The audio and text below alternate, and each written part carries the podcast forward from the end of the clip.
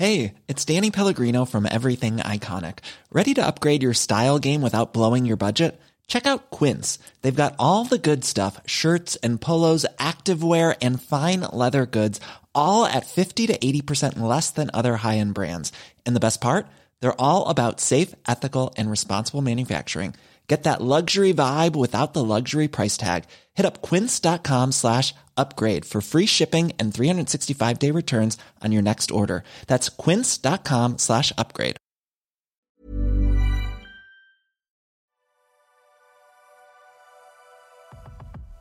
Vous écoutez un podcast solide par Jensu. Breaking Bad, le vrai Walter White, c'est lui. Walter White, le héros de la série Breaking Bad, a vraiment existé. Comme son homologue, lui aussi cuisinait et vendait de la méthamphétamine. C'est dans un documentaire diffusé par Vice que le vrai Walter White s'est livré sur son histoire. Pendant plus de dix ans, il a fabriqué en Alabama la meth la plus pure de la région. Les similitudes avec la série à succès sont troublantes. À commencer par le nom de l'anti-héros joué par Brian Cranston.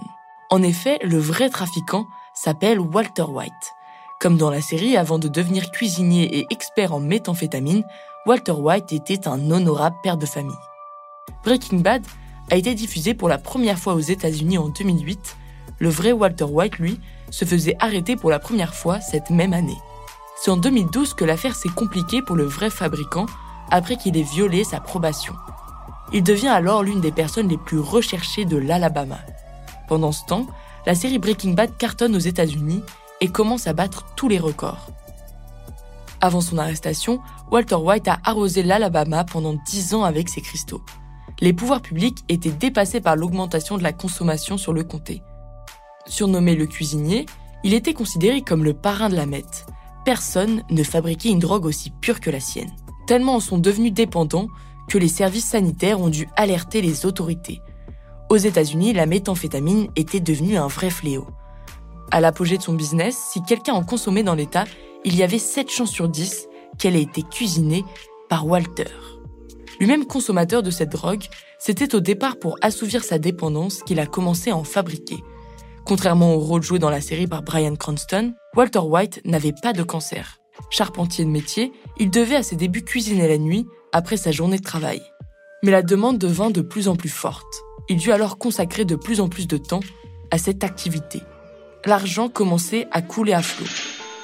Pour distribuer la meth, Walter White s'est alors associé avec un certain Sammy.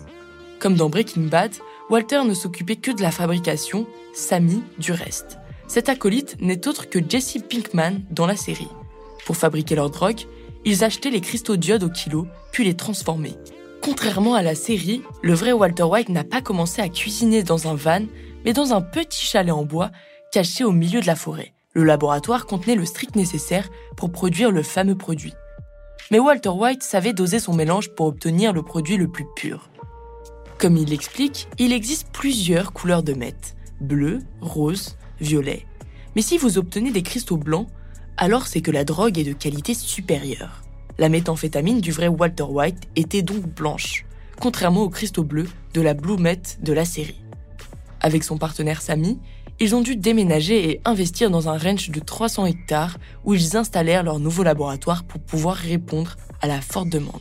Pendant des années, Walter gagnait des milliers de dollars par jour et en dépensait tout autant. Mais sa famille a beaucoup souffert de ses activités. Il était de plus en plus absent à la maison, sa femme divorce et ses enfants s'éloignent de lui. Sammy finit par tomber avant Walter. Il est condamné pour plusieurs chefs d'accusation. Marijuana, raquette, méthamphétamine. Il sera déclaré coupable et cumulera une double peine, l'enfermement à perpétuité. En 2012, alors qu'il est en liberté conditionnelle, Walter White se fait de nouveau arrêter. Sa caution est de 2 53 000 dollars. Il n'a personne à qui téléphoner, plus de famille, plus d'amis. Pensant finir sa vie en prison, il est sauvé par la clémence d'un juge. Il établit sa caution à 10 000 dollars et le dirige vers un centre pour les toxicomanes. C'est ainsi que Walter White a purgé sa peine pendant 10 ans au centre The Foundry. Il a aussi pu compter sur son fils Chris dans sa rémission. Au centre, il trouvera la foi et la force de ne plus s'écarter du droit chemin. Aujourd'hui, Walter White est un homme libre et en a fini avec la meth. Loin de ses années criminelles, il s'est racheté une conduite et profite de sa famille. Il connut donc une fin beaucoup moins tragique que le personnage de Brian Cranston, le Walter White de Breaking Bad. Cependant, les similitudes entre la série de Vince Gilligan et le vrai Walter White sont troublantes. Et on ne saura jamais si le réalisateur a voulu écrire une fiction ou tout simplement raconter l'histoire vraie d'un Américain moyen, devenu baron de la drogue, qui s'appelait Walter White.